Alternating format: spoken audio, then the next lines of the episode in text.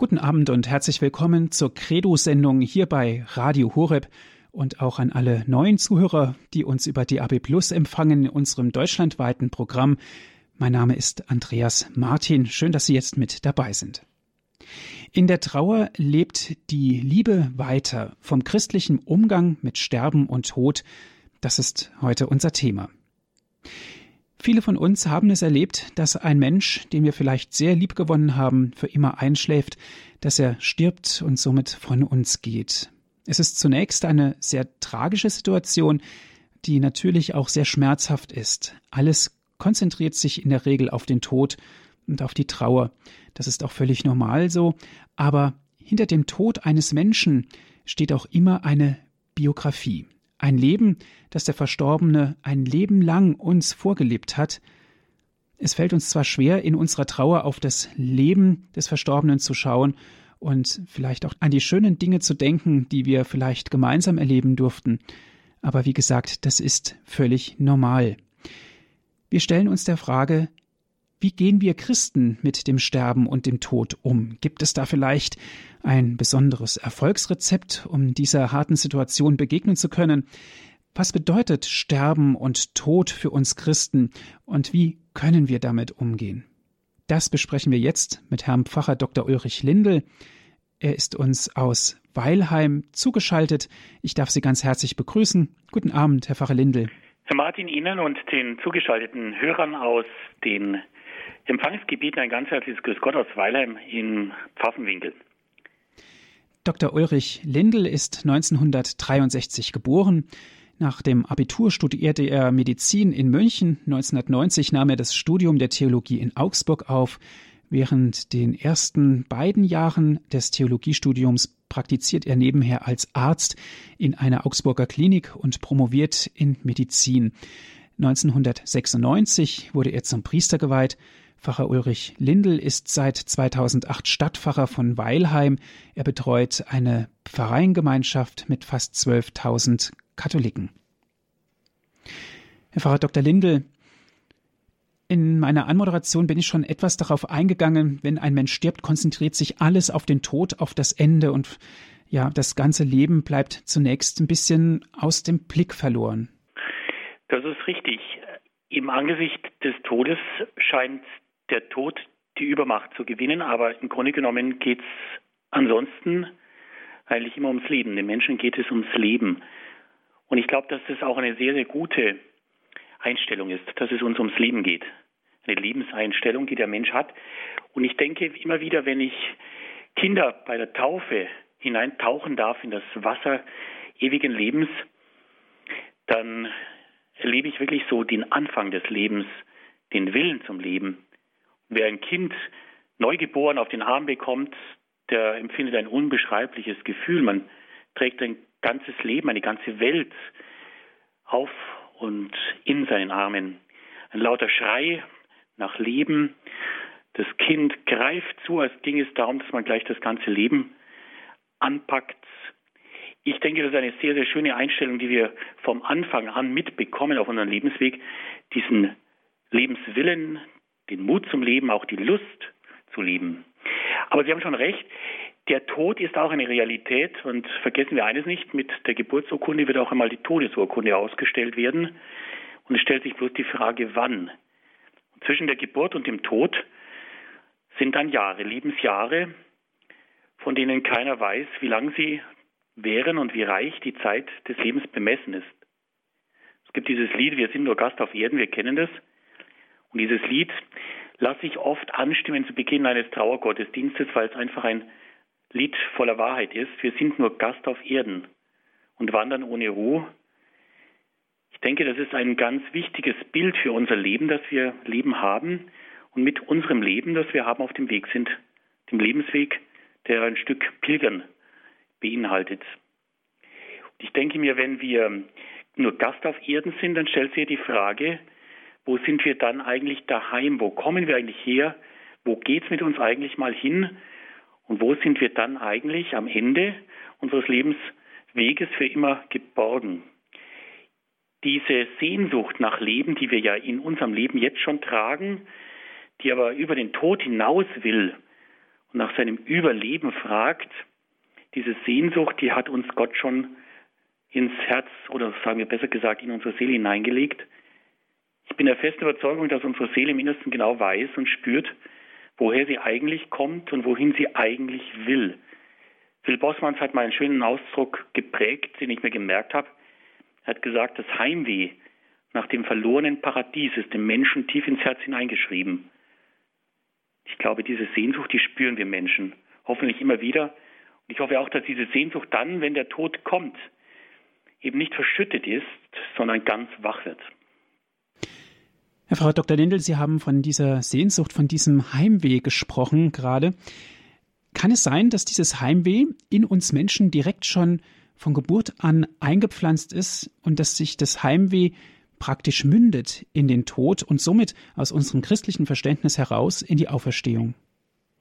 Davon gehe ich aus.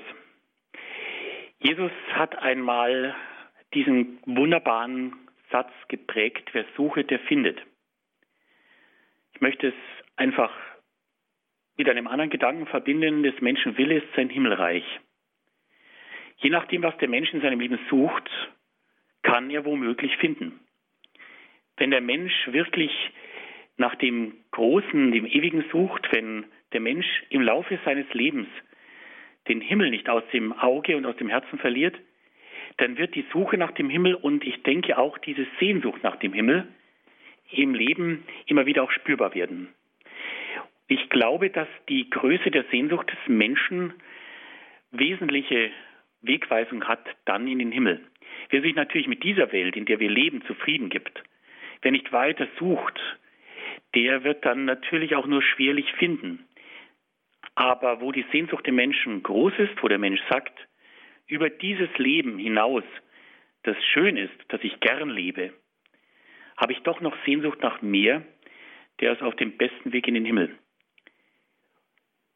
Ich denke, dass gerade diese Sehnsucht Wegweisungsfunktion hat und diese Sehnsucht in der Seele überrascht mich nicht, denn woher soll denn unsere Seele kommen? Ich habe mal einen kleinen Täufling gehabt, in Hersching war ich da noch Pfarrer, saß mir gegenüber, die Mutter auch dabei, der Bub in der dritten Klasse wollte getauft werden. Die Mutter hatte eigentlich gar nicht so den Taufwillen bekundet, aber der Sohn wollte.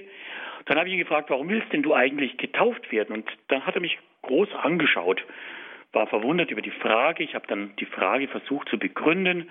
Von nichts kommt doch nichts.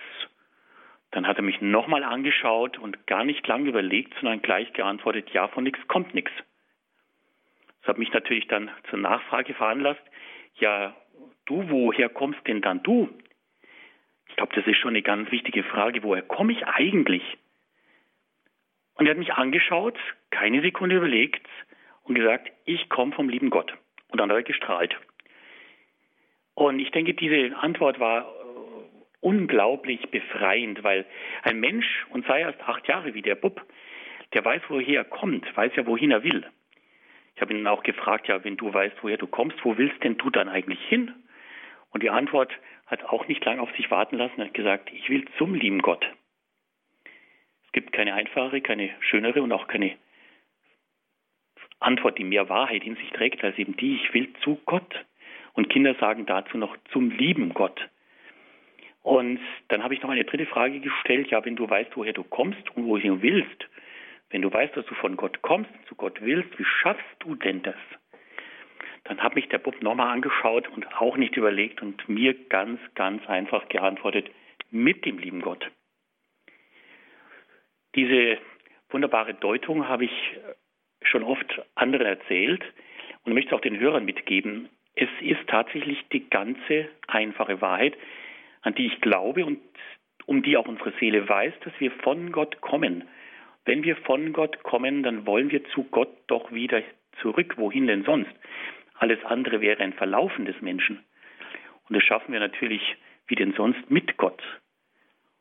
Und im Grunde genommen ist es wirklich so, wenn wir mit Gott leben, mit Gott arbeiten, mit Gott denken, wenn wir mit Gott sind und er mit uns, dann können wir überhaupt nicht in die Irre gehen, sondern wir werden ganz einfach nach einem Leben, das mehr oder weniger lange währt auf dieser Erde, zu ihm zurückfinden.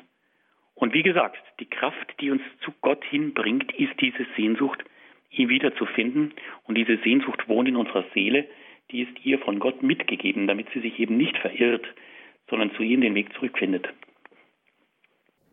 In der Trauer lebt die Liebe weiter, liebe Zuhörer, vom christlichen Umgang mit Sterben und Tod. Das ist heute unser Thema hier in der Credo-Sendung bei Radio Horeb. Wir sind im Gespräch mit Herrn Pfarrer Dr. Ulrich Lindel aus Weilheim. Ist er uns zugeschaltet?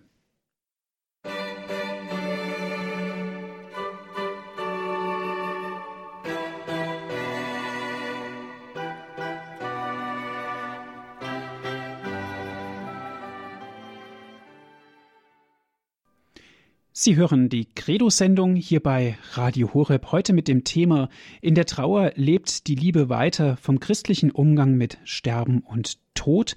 Wir sind verbunden mit Herrn Pfarrer Dr. Ulrich Lindel. Er ist zunächst Stadtpfarrer in Weilheim in einer Pfarreiengemeinschaft mit fast 12.000 Gläubigen, aber auch Mediziner. Herr Pfarrer Lindel, Viele Menschen sprechen auch von der Kunst zu leben, aber auch von der Kunst zu sterben. Was verbirgt sich dahinter? Also wovon die Leute meines Erachtens häufiger sprechen und was sie auch wesentlich besser beherrschen, ist die Kunst zu leben, die Ars Vivendi. Vielleicht haben Sie den Begriff schon mal auftauchen sehen in Verbindung mit Lebenskultur, schön leben, gut wohnen, gut essen, sich geschmackvoll kleiden, einen schönen Lebensstil pflegen sich etwas gönnen, sich verwöhnen lassen. Das wird gemeinhin für die Kunst des Lebens, für die Ars Vivendi gehalten. Und ich denke, daran ist prinzipiell mal gar nichts Falsches. Es ist schön, wenn der Mensch gern lebt. Lessing hat einmal gesagt, was könnte der Schöpfer lieber sehen als ein fröhliches Geschöpf? Also wenn es den Geschöpfen gut geht, wenn sie froh leben, dann denke ich, freut sich darüber der Schöpfer auch. Auf der anderen Seite ist es auch wichtig, dass wir eine zweite Kunst nicht gänzlich verlernen. Und das ist diese Ars Moriendi, die Kunst zu sterben. Es handelt sich dabei nicht nur um eine Kunst, sondern um eine Notwendigkeit, weil wir nicht nur sterben können, sondern weil alle Menschen sterben müssen. Das heißt, irgendwann kommt der Zeitpunkt, da unser Leben endet. Die Kunst des Lebens hat ein Ende dann wird diese Kunst sterben zu können, und zwar gut sterben zu können, wichtig werden.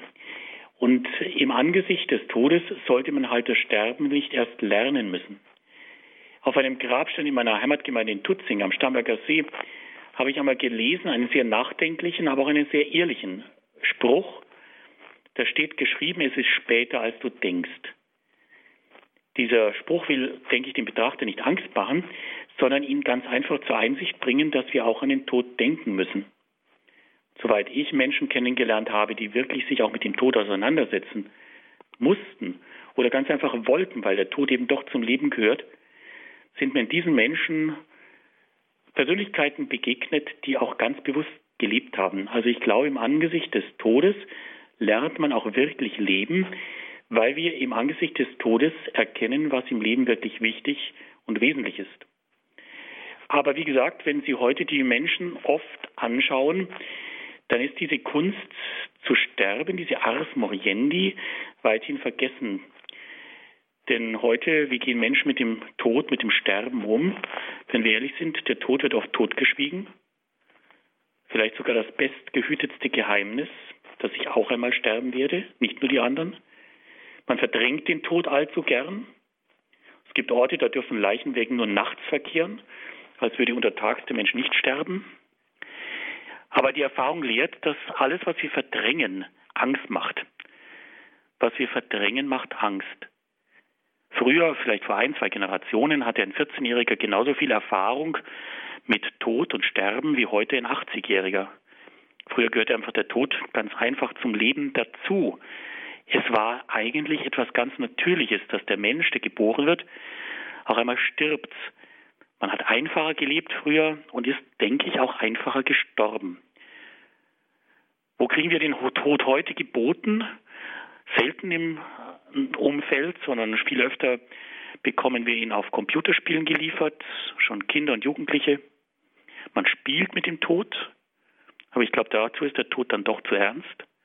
Wir erleben den Tod im Fernseher, in Krimis, aber auch in den Nachrichten. Aber der Tod ist nicht fern, sondern er kommt nahe, er geht nahe. Und manche banalisieren den Tod, man redet einfach so drauf los. Aber ich glaube auch, der Tod ist nicht banal, sondern sehr intensiv. Also wir brauchen eine Einstellung, um mit dem Tod wirklich so umzugehen, wie es nun mal der Tod verdient. Und wenn Sie mich fragen, welche Einstellung tut eigentlich dem Menschen gut im Umgang mit dem Tod, dann denke ich an ein Wort, das auch ein bisschen in Vergessenheit geraten ist, nämlich das Wort Ehrfurcht. Da möchte ich auch zunächst ans Leben denken. Wir müssen auch mit dem Leben ehrfürchtig umgehen. Die Ehrfurcht vor dem Leben ist den Menschen ja auch ein bisschen abhanden gekommen. Aber ich glaube, wir müssen Ehrfurcht dem Leben gegenüber haben, weil es ein einmaliges Geschenk ist. Jeder von uns lebt nur einmal und jeder von uns ist auch einmalig. Dann ist es wirklich so, dass im Laufe eines Lebens dieses Leben, das ich habe, mein Leben wird. Das macht unser Leben sehr bedeutsam.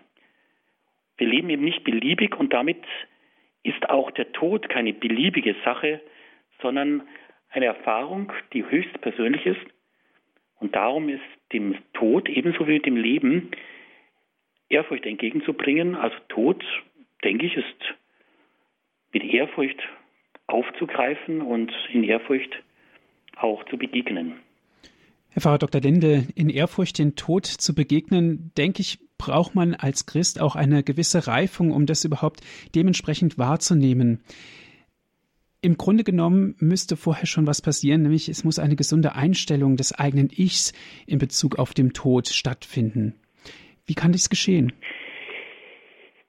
Ich denke mir, dass diese Frage nach dem Ich eine sehr wichtige ist.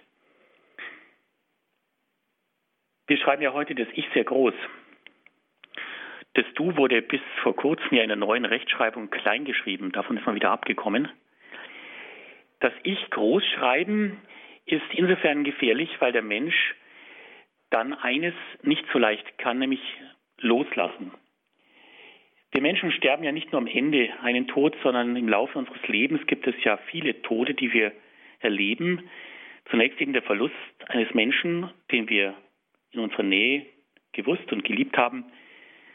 Aber jeder Verlust im Leben und jeder Misserfolg auch und jedes Scheitern und jeder Abschied auch ist ja ein Stück Sterben. Und worum es da immer wieder geht, ist ganz einfach eine Fähigkeit zu erlernen, die gar nicht so leicht fällt, nämlich die Fähigkeit loszulassen. Das Loslassen lernen, deswegen haben wir unseren heutigen Beitrag auch Loslassen in Liebe überschrieben, ist eine ganz wichtige Haltung, nicht nur im Angesicht des Todes, sondern auch im Leben. Dass sie eben nicht der Meinung verfallen, wir könnten alles machen und müssten alles im Griff haben. Menschen, die alles im Griff zu haben glauben oder die alles im Griff haben müssen, sind Menschen, die leicht verkrampfen.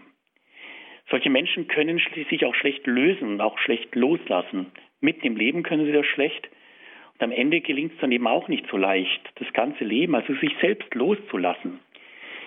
Also ich glaube, dass es wirklich darum geht, wenn es um eine Einstellung zum Sterben, ums Sterben lernen geht, dass wir schon im Leben anfangen, immer wieder uns mit dem Loslassen zu üben.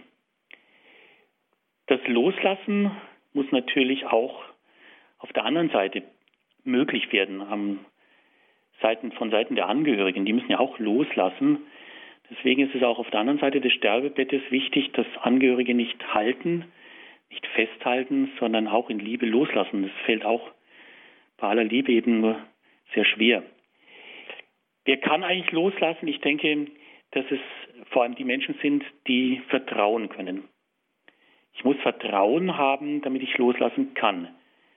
Wenn ich etwas aus meiner Hand gebe, dann gebe ich es in andere Hände. Und das setzt Vertrauen voraus.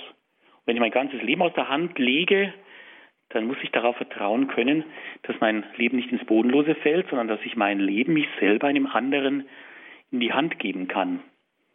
Auch das ist eine Übung mitten im Leben schon.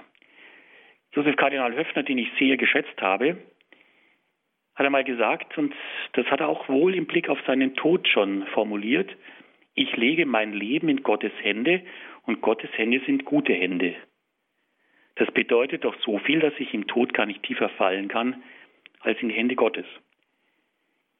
Das sind die ersten beiden Hilfestellungen, dass wir loslassen, üben, loslassen können, und zwar schon mitten im Leben, und dass wir Vertrauen aufbauen. Und dann natürlich auch wichtig im Hinblick auf das Gehen am Ende ist das leichte Gepäck. Fritz Roth, der vor einigen Tagen jetzt in der Welt über sein Schicksal berichtet hat, dieser Tageszeitung, ist ein Bestatter aus Bergisch Gladbach. Er hat seinen Künstlerfriedhof angelegt, begleitet Menschen, auch Trauernde, um den Abschied gut gehen zu können. Übrigens auch ein erklärter Katholik. Er hat einmal 100 Menschen die Frage gestellt, packen Sie Ihren letzten Koffer. Was würden Sie denn mitnehmen auf Ihre letzte Reise? Denke, dass das Sterben tatsächlich die eigentliche Weltreise des Menschen ist. Wir brechen aus aus dieser Welt und versuchen anzukommen in einer anderen Welt. Was würden wir eigentlich in unseren letzten Koffer packen? Was wäre eigentlich so wichtig, so wesentlich, dass es uns begleiten könnte? Aber ich denke, dass wir nicht einmal einen Koffer brauchen, weil wir keinen Koffer mitnehmen. Menschen, die ich beim Sterben begleitet habe, hatten am Ende oft bloß ein Flügelhemdchen an. Dieses kleine Hemdchen hatte keine Tasche. Und im Augenblick des Todes habe ich gespürt, dass diese Menschen versucht haben, auch dieses kleine Hemdchen noch loszuwerden. Sie strampeln sich gewissermaßen frei. Nicht mal das letzte Hemd wollen sie mitnehmen. Im Buch Hiob äh, lesen wir am Anfang, nackt kam ich aus dem Schoß meiner Mutter hervor, nackt kehre ich dahin zurück. Das ist ganz ehrlich. Und ich glaube, dass wir wirklich nur das mitnehmen, was wir dagelassen haben in dieser Welt, an Guten und an Liebe, an dem, was wir hier lassen, sind wir letztendlich dann reich, wenn wir ankommen bei Gott. Auf der anderen Seite ist es natürlich schon so, dass wir über das Sterben nicht leichtfertig daherreden können, weil jeder von uns irgendwann mal stirbt. Und dann kommt es wirklich darauf an, dass wir es können, dass wir es fertig bringen. Das kann man natürlich nicht üben wie ein Sprung ins Wasser, weil wir eben diesen Sprung nur einmal tun. Wir können, wie gesagt, und das möchte ich nochmal sagen, nur versuchen, dieses Loslassen einüben, Vertrauen aufbauen und unser Gepäck möglichst am Ende leicht zu machen, damit wir loslassen können. Und ich denke, dass es auch wichtig ist, dass wir mit unseren nächsten Angehörigen auch sprechen, wie wir einmal sterben wollen. Dass wir wirklich unsere letzten Willen formulieren. Wie möchte ich eigentlich sterben? Sollen alle da sein, wenn möglich? Oder möchte ich allein sterben? Es gibt Menschen, die wirklich darauf warten, bis sie ganz allein sind. Dann können sie am leichtesten loslassen und am leichtesten gehen. Der Beistand der Kirche, Krankensalbung, etwas sehr Wichtiges, Heilsames, gibt Kraft. Immer wieder erlebe ich, dass ich, wenn ich als Priester gerufen bin, zu Menschen, die dem Tode nahe sind, das Sakrament der Krankensalbung nochmal Kraft gibt, wirklich sich auf den Weg zu machen. Heilige Kommunion als Wegzehrung, die Aussegnung mit Weihwasser. Ich denke, dass wir immer wieder auch diese Sterbestunde in den Blick nehmen, wie möchte ich eigentlich einmal gehen können dürfen.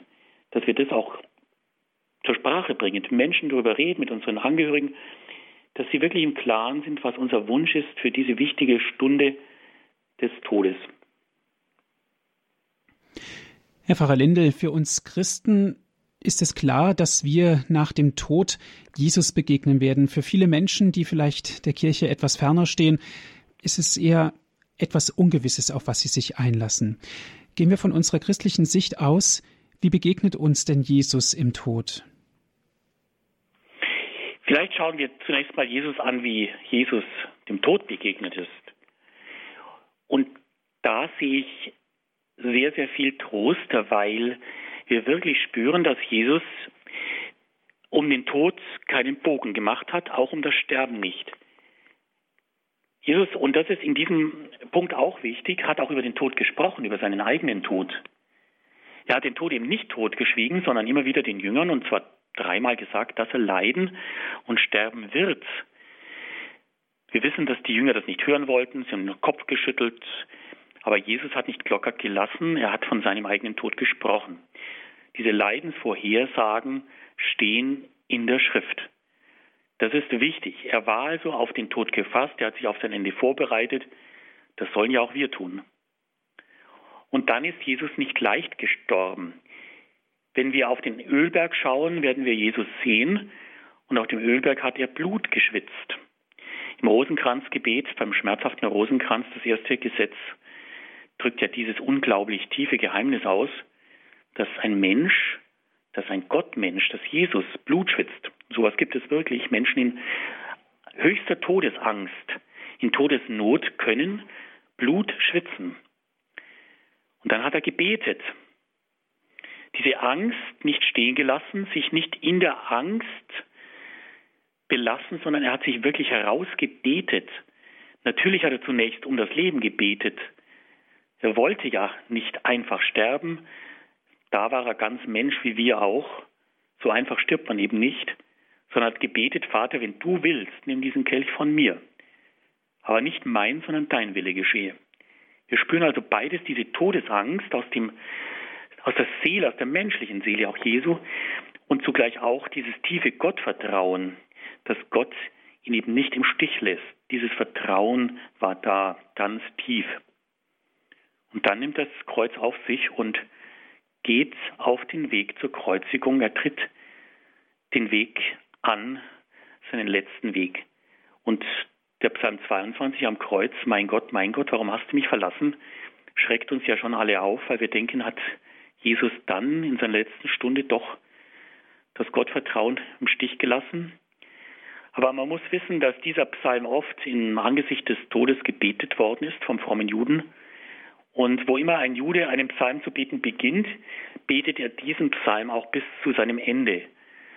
Und wenn Sie einmal in der Bibel nachschauen, den Psalm 22 hervorholen, ihn durchbeten, dann werden Sie wissen, er beginnt mit diesem Verzweiflungsschrei, mein Gott, mein Gott, warum hast du mich verlassen? Aber dieser Psalm betet sich durch, er ringt sich durch, durch die tiefste Nacht und findet einen Weg heraus in das Gottvertrauen, dass der Herr es vollbracht hat. Vom Herrn wird man dem künftigen Geschlecht erzählen, heißt es, seine Heilstat verkündet man dem kommenden Volk denn er hat das Werk getan. Also nicht die Verzweiflung am Ende dieses Psalms, sondern dieses Vertrauen, eine Zuversicht, dass der Herr, dass Gott das Werk tun wird. Und das hat er auch getan bei Jesus. Das ist dann eben dieses große Ereignis der Auferstehung, dass Jesus nicht im Tod belassen wird, sondern dass Gott ihn herausholt. Ich denke, dass uns Jesus in unserer Sterbestunde eben so begegnen wird. Er wird mit uns diesen Weg des Sterbens mitgehen, wie Jesus unseren Lebensweg ja auch mitgeht. Der Weg des Sterbens ist ja auch ein Weg des Lebens. Der letzte Lebensweg ist der Weg hin zum Tod. Wenn wir mit Jesus unseren Lebensweg gehen, dann wird er uns im Sterben nicht allein lassen, sondern er wird bei uns sein. Er wird mit uns ringen und er wird uns diesen Mut zusprechen, diese Zuversicht, die er selbst gefunden hat im Gebet, bei seinem eigenen Leiden und Sterben. Ich denke also, dass uns Jesus gerade dadurch sehr nahe sein kann und sein wird, weil er uns sehr nahe sein möchte, weil er eben selbst diese Zeit des Todes und die Phase des Sterbens davor bis ganz tief hinein in seine Seele durchlitten hat. Bei Johannes, im Johannesevangelium sehen wir Jesus anders. Er ist derjenige, der in der Passion aktiv ist, der nimmt den Tod souverän auf sich und sagt, es ist vollbracht. Das ist ein anderer Blick auf das Leiden Jesu.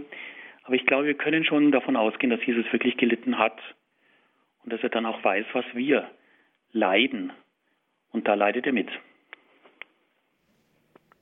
In der Trauer lebt die Liebe weiter vom christlichen Umgang mit Sterben und Tod.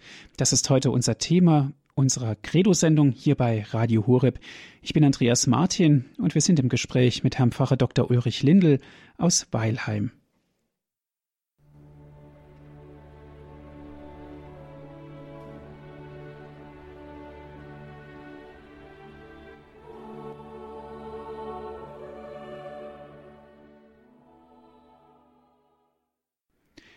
Sie hören die Credo-Sendung hier bei Radio Horeb. Heute mit dem Thema In der Trauer lebt die Liebe weiter vom christlichen Umgang mit Sterben und Tod. Wir sind im Gespräch mit Herrn Pfarrer Dr. Ulrich Lindel aus Weilheim. Pfarrer Dr. Lindel, vom christlichen Umgang mit Sterben und Tod, so lautet ja der Folgetitel. Da sind wir jetzt natürlich schon ganz nah dran. Was können wir tun bei einem Menschen, der stirbt, um ihn vielleicht ja den letzten Schritt seines Lebens zu erleichtern?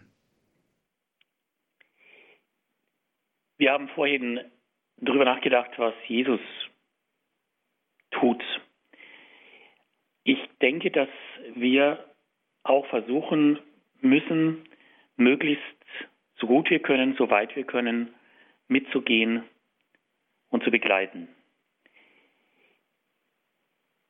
Wie im Leben auch, so ist ja das Sterben eine Wegstrecke. Wenn wir im Leben unterwegs sind, sind Menschen bei uns, gehen den Lebensweg mit, wir teilen das Leben mit ihnen. Sterben ist ja auch eine Lebensphase. Sterben gehört zum Leben und ich denke, dass gerade dieses Sterben, die letzte Phase unseres Lebens, eine sehr, sehr wichtige ist. Wenn ich Menschen begegne, die sich auf den Tod vorbereiten, erlebe ich Menschen, die sehr konzentriert sind. Wesentliches ist wichtig und Unwesentliches bleibt unwesentlich. Man lebt anders im Angesicht des Todes, man lebt sehr bewusst und ist offen für das Wesentliche im Leben. Auch Menschen, die dann begleiten, merken plötzlich, wie wichtig diese Zeit ist, des Miteinander Abschiednehmens und zugleich auch diese Wegstrecke gemeinsam zu erleben und zu durchleben. Gerade wenn ich mit Trauernden spreche, die über diese letzte Zeit mit dem Verstorbenen sprechen, sagen mir, dass diese Zeit für sie sehr wichtig geworden ist, weil man nochmal ganz tief und auf eine ganz neue Art und Weise innerlich verbunden gewesen ist und zusammengewachsen ist. Also Sterben ist ein wichtiger Lebensprozess, die letzte Phase des Lebens. Und wir, die wir Menschen begleiten auf diesem Weg, können eben nur versuchen, möglichst gut dabei zu sein, mitzugehen und das zu geben, wonach der Sterbende gerade eben verlangt. Denn Menschen haben ja oft Angst vor dem Sterben, weil sie nicht wissen, was auf sie zukommt. Menschen haben Angst vor dem Sterben, weil sie Angst vor dem Alleinsein haben. Menschen haben Angst vor dem Sterben, weil sie davor Angst haben, ausgeliefert zu sein. Menschen haben Angst vor dem Sterben, weil sie Angst vor Schmerzen haben. Diese Ängste muss und kann die moderne Medizin nehmen. Und die Angst vor dem Alleinsein können wir auch versuchen zu nehmen, indem wir eben nicht alleine lassen, sondern dabei bleiben und mitgehen. Das ist, denke ich, eine wichtige Voraussetzung für ein menschenwürdiges und ein christenwürdiges Sterben, dass keiner alleingelassen sterben muss, sondern dass er begleitet ist durch eine gute Medizin. Wir haben eine gute Palliativmedizin, dass er begleitet wird durch menschliche Zuwendung, dass er auch eine spirituelle Begleitung bekommt, wenn er sie möchte, dass er Menschen an der Seite hat, mit denen er auch über den Tod sprechen kann, über das Leben danach, auf das wir ja hoffen. Dass er vielleicht auch einen Menschen hat, das wäre ihm zu wünschen, mit dem er beten kann.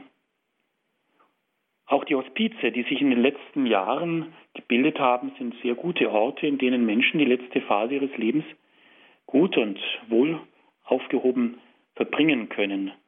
Ich erlebe Hospize, in denen ich Sterbende besuche, in aller Regel als einen weithin angstfreien Raum und eine friedliche Atmosphäre spüre ich auch dort. Ich denke, das ist das Wichtige, dass wir eigentlich den Rahmen schaffen, den Raum geben und die Begleitung, die Menschen dann eben auf dem letzten Weg gut tut. Wenn heute die Diskussion um eine aktive Sterbehilfe heute immer wieder anklingt, dann ist es oft eben diese Angst, dass man nicht alleine sterben möchte, dass man keine Schmerzen haben möchte. Aber diese Angst ist in aller Regel unbegründet. Und meines Wissens hat gerade Julius Hacketal, der ja immer für eine aktive Sterbehilfe eingetreten ist, diese aktive Sterbehilfe für sich selbst dann abgelehnt. Walter Jens, der ja jetzt hochbetagt, auch nach und nach an Kraft und Geisteskraft verliert, die Angehörigen wissen diese letzte Phase zu schätzen. Leben sie mit ihm ganz intensiv zusammen. Da verlangt keiner nach einer aktiven Sterbehilfe, weil sie wissen, dass diese letzte Phase im Leben eben doch eine wichtige Lebensphase ist. Eine wichtige Lebensphase, haben Sie gesagt. Damit ist der Tod im Grunde genommen lebendig. Er gehört zu unserem Leben dazu. Man darf es nicht ausblenden. Herr Pfarrer Dr. Lindel, Sie sind promovierter Mediziner. Gehen wir mal ganz konkret und sachlich auf den Tod ein. Was passiert da ganz genau? Der Tod ist medizinisch natürlich nicht zu beschreiben. Sie können beim Tod nur bestimmte Anhaltspunkte feststellen, etwa dass plötzlich die Atmung aussetzt, dass der Puls aussetzt, ein Atemstillstand, ein Kreislaufstillstand, dass plötzlich die Hirnfunktionen nicht mehr nachweisbar sind. Aber was der Tod eigentlich ist, ist keine medizinische Frage, die kann die Medizin gar nicht beantworten, sondern eine philosophische und für uns natürlich auch eine theologische Frage. Dann ist es natürlich auch so, dass der Tod ganz unterschiedliche Gesichter haben kann. Manchmal tritt der Tod plötzlich ein infolge eines Unfalls, eines Herzinfarktes. Manchmal bricht der Tod mitten ein in ein noch junges und unvollendetes Leben. Und manchmal kommt der Tod langsam, schleichend, bei manchen auch eine Erlösung am Ende eines langen Krankenlagers. Die Frage, wann der Tod dann einsetzt, lässt sich also medizinisch nicht endgültig beantworten. Man hat sich darauf geeinigt, dass man den Tod des Menschen an seiner Hirnfunktion festmacht. Und dafür hat man in der Medizin den Begriff des Individualtodes geprägt.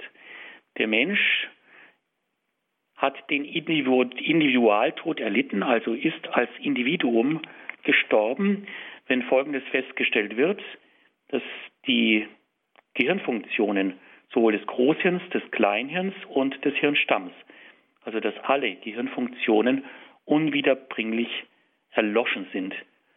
Da kann man dann zum Beispiel ein EEG schreiben, Nulllinien-EEG über 30 Minuten würde als Beweis, als klinischer Beweis dieses Hirntodes anerkannt werden.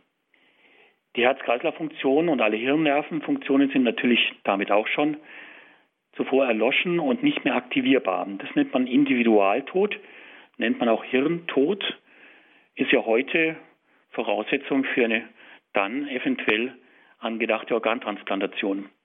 Nach dem Individualtod gibt es noch eine Phase des intermediären Lebens, weil natürlich die Hirnzellen besonders Sauerstoff bedürftig sind, also sie verlangen nach sehr viel Sauerstoff.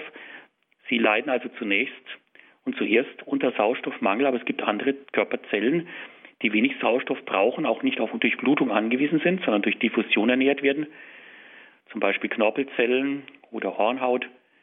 Solche Zellen, die leben noch über Stunden, ja über Tage hinweg weiter. Erst wenn dann die letzte Zelle abgestorben ist im Körper, tritt der sogenannte biologische Tod ein und der ist dann festgelegt als Absterben der letzten Körperzelle im Organismus eines Menschen.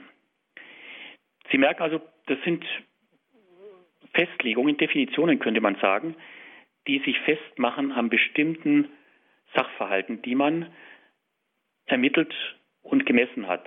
Also entweder die Hirnfunktion oder dann eben das Absterben der letzten Zelle im Körper. Aber was letztendlich im Augenblick des Todes erfolgt und vor allem wann der Tod eigentlich eintritt, das lässt sich natürlich weder mit Hirnströmen noch mit einem äh, sonstigen klinischen Verfahren eindeutig festlegen. Denn letztendlich wissen wir auch, dass der Tod etwas Größeres ist. Und deswegen sagt man, dass zumindest im christlichen Verständnis der Tod die Trennung von Leib und Seele ist. Das können Sie eben nicht mit klinischen Mitteln ermitteln und messen, sondern das ist vielmehr eine Erfahrung, die das Messbare überschreitet. Im Philipperbrief ist deswegen von einem Aufbrechen der Seele die Rede, dass die Seele aufbricht, um sich dann am Tag der Auferstehung wieder mit ihrem, Leb, mit ihrem Leib zu vereinen. Wir merken, das ist eine andere Kategorie. Das sind keine Geräte mehr zu Hilfe zu nehmen, sondern es ist wirklich ein anderes Denken und Begreifen dessen, was wir letztendlich gar nicht begreifen können, dass sich die Seele, die ja unsichtbar ist und ewig auf den Weg macht, aufbricht hin zu Gott. Wenn Sie beim Sterben dabei sind und das ist doch bei mir öfter der Fall, dass ich Menschen so in ihrer Todesstunde auch nahe sein darf. Ich spreche ganz be bewusst von dürfen, weil es ein ganz tiefes und einmaliges Erleben ist, wenn ein Mensch in seiner Seele aufbricht zu Gott, dann geht diesem Aufbrechen oft so eine Aufbruchstimmung voraus. Menschen werden innerlich unruhig. Und ich denke, es ist auch sehr naheliegend, wenn jemand eine Weltreise macht nach Australien, dann ist er schon Tage zuvor aufgeregt, man überlegt, was brauche ich, was nehme ich mit, was lasse ich da. Wenn wir genau hinschauen, ist die eigentliche Weltreise dann doch die Weltreise von unserer Welt in die Welt des Jenseits. Und das spürt man bei Menschen, die sich auf den Tod vorbereiten, dass sie unruhig werden. Und ich spreche immer davon, dass sie sich jetzt reisefertig machen. Sie machen ganz bewusst auch ein leichtes Gepäck. Man entledigt sich von Dingen, die man nicht braucht. Das letzte Hemd, von dem ich schon gesprochen habe, muss auch nicht mit. Ich erlebe auch immer wieder Menschen, die dem Tod nahe sind, greifen aus mit ihren Händen. Sie greifen, holen aus, als ob sie sich jetzt aus dem Bett heraus begeben wollen. Manche versuchen auch aus dem Bett heraus zu flüchten. Sie machen sich schon auf den Weg. Und bei manchen sieht man auch in den Augen, dass sie mit den Augen schon ganz woanders hinschauen, schon viel weiter sind und sich dann irgendwann ganz auf den Weg machen. Es ist auch ein Kommen und Gehen zu spüren, dass Menschen in der Todesnähe sich auf den Weg machen, dann wieder zurückkommen, spürbar und dann wieder. Und die Phasen des im Jenseits bleiben werden immer länger und irgendwann spürt man, dass sie eben nicht mehr zurückkommen ins Krankenzimmer, sondern in der anderen Welt drüben bleiben. Man atmet noch einmal ein, dann wird ein letztes Mal langsam ausgeatmet und dann eben nicht mehr eingeatmet. Im Deutschen hat man das schöne Wort dafür gefunden, dass ein Mensch sein Leben aushaucht. Und dann ist es wirklich so, dass ein tiefer Frieden in dieses Krankenzimmer, das Sterbezimmer einkehrt. Und die Menschen früherer Generationen haben dann genau gewusst, was zu tun ist. Sie haben den Spiegel verhangen, Zeichen, dass die sichtbare Welt sich öffnet für die unsichtbare. Man hat die Uhrenzimmer angehalten, Zeichen dafür, dass die Zeit in die Ewigkeit einmündet. Man hat dann noch das Fenster aufgebracht. Auch das liegt nahe. Der Raum öffnet sich für die Unendlichkeit. Das haben die Menschen damals und manche tun sie auch heute auch noch getan, um dieser Empfindung, die man wirklich spürt, Ausdruck zu verleihen. Dann gilt es eben dieser diesem Abschied noch Zeit zu geben, weil man merkt, dass die Seele nicht in einem Augenblick den Raum verlässt, sondern es ist wirklich ein Hinausgehen aus dem Leib, dann aus dem Raum. Das ist wirklich spürbar und ich denke, viele Menschen, die jetzt mir zuhören und schon in einer Sterbestunde dabei gewesen sind, werden vielleicht Ähnliches erfahren haben. Und sie spüren, dass das jenseits der medizinischen Messbarkeit ist. Das sagen Hirnströme aus über diese Empfindungen, die man ganz anders spürt als auf Monitoren ablesbar wäre. Sie haben uns jetzt sehr eindrücklich erklärt, wie es abläuft, wenn jemand stirbt, seinen Geist aushaucht. Sie haben diesen wunderschönen Begriff gebraucht. Einen wichtigen Augenmerk sollten wir auch auf die Menschen legen, die bei dieser Situation dabei sind, auf die Angehörigen. Das Wichtigste ist in der Situation, dass man sich Zeit nimmt und Zeit gibt. Und dass man sich die Trauer zugesteht, denn Trauen ist erlaubt. Ich möchte an dieser Stelle nochmal auf Jesus schauen. Wir sollten immer auf ihn blicken und wir werden sehen, dass er im Augenblick des Todes seines Freundes Lazarus, vier Tage nach seinem Tod ist er an seinem Sterbebett, seinem Totenlager angekommen, zunächst einmal trauert, er weint. Jesus tut nichts, er ist da, bleibt da und weint. Das ist gut, das löst viel aus und auf an Liebe, wird spürbar. Jesus hat geweint um seinen toten Freund Lazarus. Diese Zeit sich geben, die Zeit sich nehmen. Trauer braucht Zeit, ist, denke ich, eine der wichtigsten Einsichten, die man Menschen auf dem Weg in die Trauer mitgeben kann.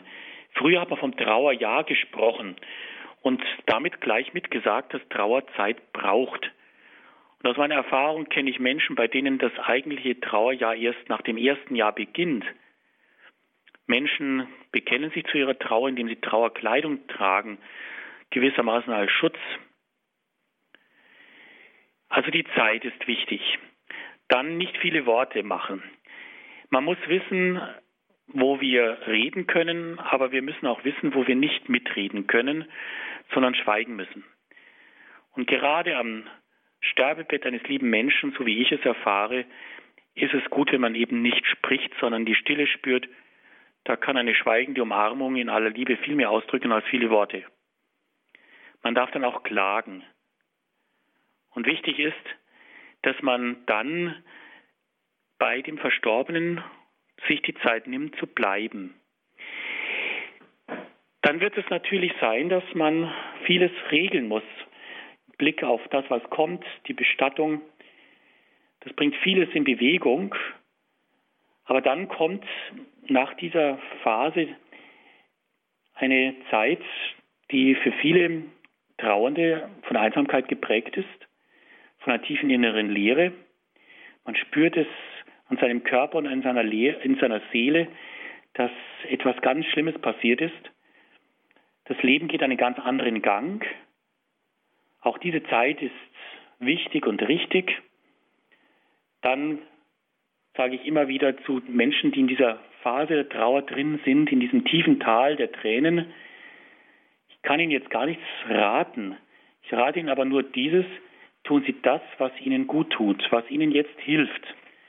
Und was den Menschen in ihrer Trauer hilft, das muss jeder für sich selbst entscheiden. Ich kenne Menschen, die können lange keine Fotoalben anschauen, weil es den Schmerz noch tiefer macht. Andere greifen gleich zu Erinnerungsbildern. Ich kenne Menschen, die ziehen sich zurück, brauchen Zeit für sich, Stille, nichts hören, nichts sehen. Andere gehen unter die Leute. Es gibt Menschen, die arbeiten ihre Trauer ganz bewusst als einen Weg auf. Sie gehen viel nicht zuletzt auch auf den Friedhof und sind also Menschen, die in Bewegung sind, erstarren nicht. Andere, wie gesagt, gehen selten auf den Friedhof oder vielleicht am Anfang gar nicht.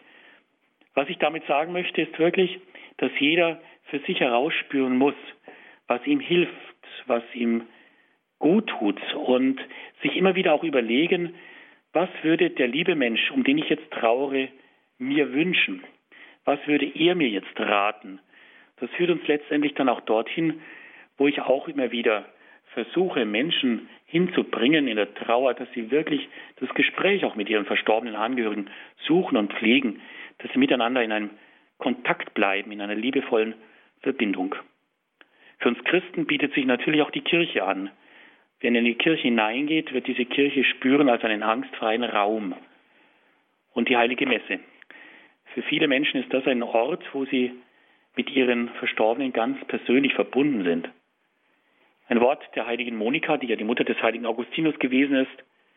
Sie ist unterwegs gestorben, man hat sie unterwegs bestattet und die heilige Monika hat ihrem Sohn mit auf den Weg gegeben, gedenkt meiner nicht am Grab, sondern gedenkt meiner am Altar. Sie hat damit den Wunsch verbunden, dass man einfach im Gedächtnis der heiligen Eucharistie, wo wir ja Tod und Auferstehung feiern, mit unseren Verstorbenen, die wir ja als bei Gott Überlebende glauben, zu innerst verbunden sind. Herr Pfarrer Lindel, nach dem Tod kommt für uns Christen natürlich die Auferstehung. Aber können wir denn wirklich ganz genau sagen, was danach kommt? Was kommt danach? Allein schon die Frage ist wichtig, dass wir uns wirklich mit dieser Frage auseinandersetzen, was kommt eigentlich danach? Früher haben die Menschen ja unter anderen Perspektiven gelebt. Man hat natürlich auf dieser Erde gelebt, sie hat einem viel abverlangt. Leben war früher einfach und auch oft genug hartes Leben. Aber früher haben die Menschen auch sich dem Himmel näher gewusst. Man hat an den Himmel gedacht, sich auf den Himmel gefreut. Und wenn Sie Barockkirchen anschauen, gerade bei uns im Pfaffenwinkel, haben sich die Menschen in diesen Kirchen auch den Himmel wunderbar ausgemalt. Heute ist es eigentlich selten geworden. Menschen rechnen möglichst damit, ihr Leben in dieser Welt zu verlängern. Man versucht alles zu tun, um gesund und fit zu bleiben. Früher hat man 60 Jahre gelebt plus Ewigkeit. Heute ist für viele das Ziel 80, 90 Jahre und dann kommt die Ewigkeit oder kommt sie nicht? Also die Frage sollten wir nicht beiseite lassen. Allein die Frage zu stellen für sich und nach Antworten zu suchen, ist wichtig und richtig. Was kommt danach? Was dürfen wir erhoffen? Im Alten Testament, vielleicht sind Sie auch schon mal erschrocken drüber, ist diese Auferstehungshoffnung noch gar nicht so lebendig da. Im Alten Testament begegnet uns zunächst die Sheol, das ist ein Schattenreich. Und die Menschen, die in dieser Unterwelt sind, führen in diesem Schattenreich ein Schattendasein. Der Mensch ist nach seinem Tod nur noch ein Schatten seiner selbst. Leblos, lieblos, freudlos, beziehungslos. In einem Psalm fragt darum einer, der sich den Tod nahe weiß und um Leben bittet, kann dich dort Gott, ein Mensch, noch preisen? Der Glaube an ein Jenseits, an ein Leben danach, im wahrsten Sinne des Wortes, ist dann gegen Ende des Alten Testamentes gewachsen. Und ich denke, dieser Gedanke liegt nahe, denn ein Gott, der uns ins Leben ruft, der will, dass wir leben, der uns bejaht, der möchte uns doch am Ende nicht dem Tod übergeben, sondern ein solcher Gott, den wir im Neuen Testament Vater nennen, will uns doch wiederhaben. Ich denke, das ist etwas ganz Wichtiges, dass Gott uns wiederhaben will. Die Befreiung des Volkes Israels aus Ägypten, dieser Gefangenschaft, hätte Gott wohl kaum übernommen, wenn er es dann jeden Einzelnen der Gefangenschaft des Todes überlassen hätte. Nein, dieser Gott, den wir als einen Gott der Liebe glauben, ist zutiefst auch ein Gott des Lebens. Die Seelen der Gerechten sind in Gottes Hand, heißt im Buch der Weisheit, und da spüren wir schon, dass nicht mehr das Schattenreich nach dem Tod geglaubt wird, sondern dass ein Leben in Gottes Hand erhofft und bekannt wird. Jesus geht einen ganzen Schritt weiter. Wir wissen, er sagt ja im Angesicht des toten Lazarus im Gespräch mit Martha, ich bin die Auferstehung und das Leben. Ich bin die Auferstehung und das Leben. Jeder, der an mich glaubt, wird leben, auch wenn er stirbt. Tod, wo sind nun deine Schrecken? Das ist ein unglaublich starkes Verheißungswort Jesu, das er dann einlöst in seiner Auferstehung. Und an der Auferstehung, wir waren mit Jesus schon in der Nähe des Todes in dieser Sendung. Wir werden dann natürlich auch dort sein dürfen, wo wir ihn dann am Ostermorgen sehen. Wenn Sie im Ostermorgen in das Angesicht schauen, dann werden Sie das Grab eben leer finden. Die Frauen, die trauernden Frauen sind am Grab Sie suchen Jesus bei den Toten, aber das Grab ist ja leer. Und sie bekommen eine Botschaft am Ostermorgen, die auch uns gesagt sein will, was sucht ihr den Lebenden bei den Toten? Das geht nicht. Lebende findet man nicht bei den Toten. So ist für mich Ostern die Todesbescheinigung des Todes. Und Ostern wird der Tod für tot erklärt. Und das ist schon eine große Überlebensfreude, die wir da ja immer wieder feiern. Was dürfen wir dann erhoffen als Christen? Natürlich hat man schon immer wieder versucht, drüber zu lugen, was könnte denn drüben sein. Ich gehöre nicht zu den Menschen, die da weiter schauen wollen, als uns möglich ist. Für mich ist allein schon die Aussage wichtig, kein Auge hat gesehen, kein Ohr hat gehört, was Gott denen bereiten wird, die ihn lieben. Dass wir am Ende einfach staunen, weil wir das, was Gott uns bereiten wird, wenn wir ihn lieben, und das wollen wir doch, bereiten wird. Darum ist im Neuen Testament ja vom Himmel auch in Bildern die Rede, vom Gastmahl. Bilder, die Jesus uns malt, um uns einen kleinen Vorgeschmack dessen zu geben, was am Ende doch alle Hoffnung und alle Vorstellungskraft des Menschen himmelweit übersteigt. Die Heiligen, und das dürfen wir jetzt im Nachgang zu aller Heiligen ja auch nochmal in Erinnerung rufen, Sie sind nach ihrem Tod gleich in die Gegenwart und in Anschauung Gottes gekommen. Und uns wird es dann eine Zeit der Vorbereitung noch wert sein, uns auf dieses Licht und die Liebe, die uns Gott dann sein wird, für immer gut vorzubereiten. Dazu ist dann diese Zeit, bis wir dann auch in den Himmel aufgenommen sein werden, ganz bei Gott sein werden, geschenkt. Man hat diese Zeit früher als Fegefeuer bezeichnet, Purgatorium, und damit verbinden ja so manche angstbesetzte Vorstellungen. Aber ich glaube, gerade diese Begrifflichkeit des Fegefeuers aus einer Zeit zwischen Tod und dem endgültigen Ankommen bei Gott ist eine Zeit, die uns ganz einfach gut tut. Stellen Sie sich vor, Sie kommen aus trüben Verhältnissen und zur Zeit im November, zumindest in Weilheim ist es gerade etwas nebelig, kommen Sie aus dieser Welt dann plötzlich in dieses Licht Gottes, in dem keine Finsternis ist. Sie sehen nur Licht. Es würde unseren Augen, ja auch unserer Seele wehtun. Ich glaube, diese Zeit des Fegefeuers ist eine Zeit der Vorbereitung, dass wir uns an dieses große Licht und an diese vollkommene Liebe Gottes innerlich vorbereitend heranwagen, herangeführt werden an der Hand Jesu. Herzlichen Dank, Herr Pfarrer Lindel. Die Sendezeit neigt sich nun langsam dem Ende zu. Schön, dass Sie sich die Zeit genommen haben und uns auch durch dieses schwierige Thema geführt haben. Dankeschön nochmal dafür. Danke Ihnen. Liebe Zuhörer, die Sendung wurde für Sie aufgezeichnet.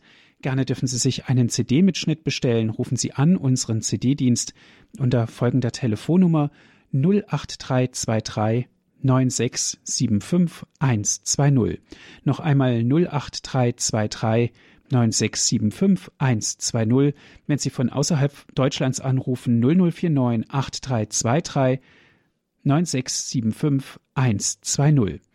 Natürlich gibt es auch die Sendung zum Herunterladen auf den Computer. www.hore.org ist unsere Internetadresse. Dort gibt es dann die Sendung zum Herunterladen in unserem Download- und Podcast-Angebot www.hore.org. Ich darf mich auch bei Ihnen bedanken. Schön, dass Sie mit dabei waren hier in der Sendung Credo. Und Herr Pfarrer Dr. Lindel, darf ich Sie zum Ende dieser Sendung um ein Gebet und um den Segen bitten. Ich möchte ein Gebet aufgreifen, das ich immer wieder bete mit Trauernden, ein Gebet der Hoffnung und der Zuversicht. Sind Worte von Cornelia Schlagenhauser aus Landsberg, die uns Mut machen und Kraft geben wollen. Auf dem Weg zum Leben leuchtet uns der Glaube. Er lässt unsere Sehnsucht nach Unsterblichkeit zur Gewissheit werden. Unser Leben hat einen höheren Sinn eine ewige Bestimmung. Auf dem Weg durch die Trauer stärkt uns die Hoffnung. Sie lässt uns darauf vertrauen, Sterben ist ein Weg. Er führt in die tiefste Geborgenheit, in die Geborgenheit Gottes. Auf dem Weg durch die Trauer tröstet uns die Liebe. Sie umfasst und umschließt alles. Leid und Trauer, Glaube und Hoffnung, Leben und Sterben, Zeit und Ewigkeit. Am Ende bleiben Glaube, Hoffnung, Liebe, diese drei. Die Liebe aber ist die größte unter ihnen. So segne uns der Gott der Liebe, der Leben und am Ende Überleben schenken will. So segne uns der Vater, der Sohn und der Heilige Geist. Amen. Amen. Beten wir auch für unsere Verstorbenen. O Herr, gib ihnen die ewige Ruhe. Und das ewige Licht leuchte ihnen. Herr, lass sie ruhen in Frieden. Amen. Es verabschiedet sich Ihr Andreas Martin.